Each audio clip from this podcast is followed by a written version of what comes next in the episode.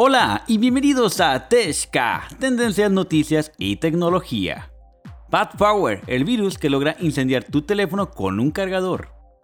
Xbox Live Gold, olvídate de comprar pack de 12 meses de membresía porque pronto ya no estarán disponibles. Y aquí te diremos las 5 cosas que debes de saber si tu Wi-Fi es hackeado. Todo eso y más aquí en Teshka.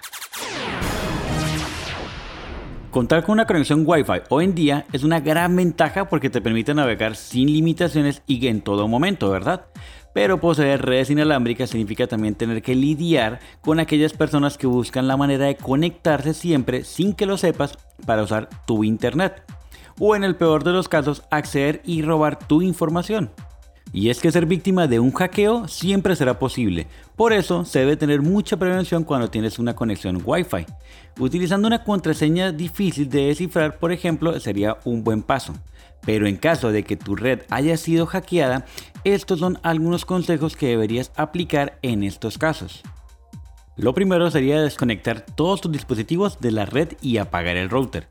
Si sospechas que alguien ha hackeado tu red Wi-Fi, lo primero que tienes que hacer es desconectar todos tus dispositivos, ya que esa persona puede tener accesos a ellas a través de la conexión del router. Por eso es recomendable desconectar todos del router y luego apagarlo. Luego, se le aconsejaría a las personas que reinicien el router y lo configuren de fábrica.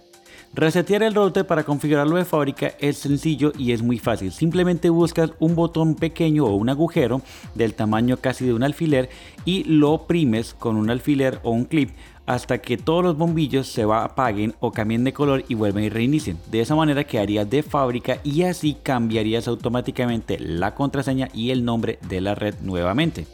Y por último sería reforzar la encriptación. Una vez establecido el nuevo usuario y la nueva contraseña, lo mejor sería fortalecer la parte de encriptación. ¿A qué me refiero con eso? A simplemente configurarla de una manera que la puedas elegir en un formato WPA o WPA2.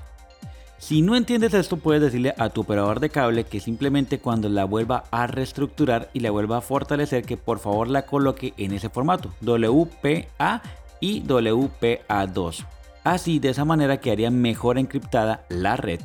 Y bien, por otro lado, Microsoft ha comenzado una revolución silenciosa de cara al lanzamiento de su servicio Project X Cloud y la llegada de Xbox Series X, ya que ha retirado de manera completamente fulminante y sin previo aviso la disponibilidad de sus tarjetas de suscripciones de 12 meses de Xbox Live.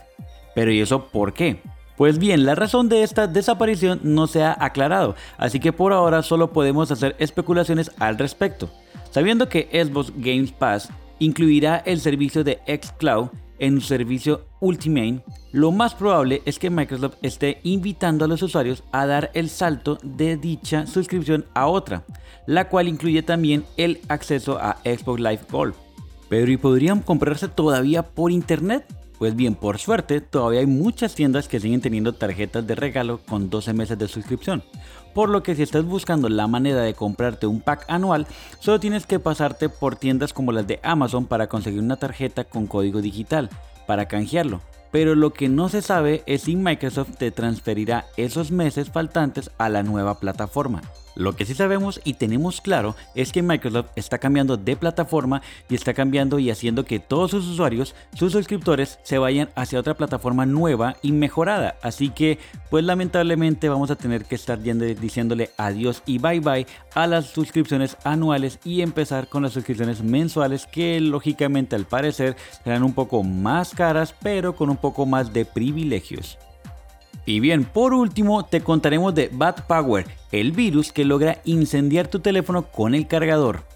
Sí, lamentablemente hoy te presento una historia de terror, en donde es posible que un virus burle el freeway de cualquier cargador con capacidad de carga rápida para freír el dispositivo, el cable y por consecuencia el teléfono que se alimenta de él. Así funciona el gran virus temido por todos hoy en día pues dicho virus es capaz de corromper cualquier tipo de cargador de carga rápida. Ah, claro, de carga rápida, teniendo de manera efectiva e inmediata el freeway de su chip con el que el dispositivo puede regular el voltaje de su equipo. De esa manera, el cargador, si normalmente tiene una resistencia de 5 voltios, este virus es capaz de vulnerabilidad este freeway y de asumirle 20 voltios más, haciendo así una sobrecarga en primer plano sobre el dispositivo y de manera que a través del cable se iría hacia tu teléfono y sin darte cuenta en menos de 30 minutos tu teléfono estaría en llamas.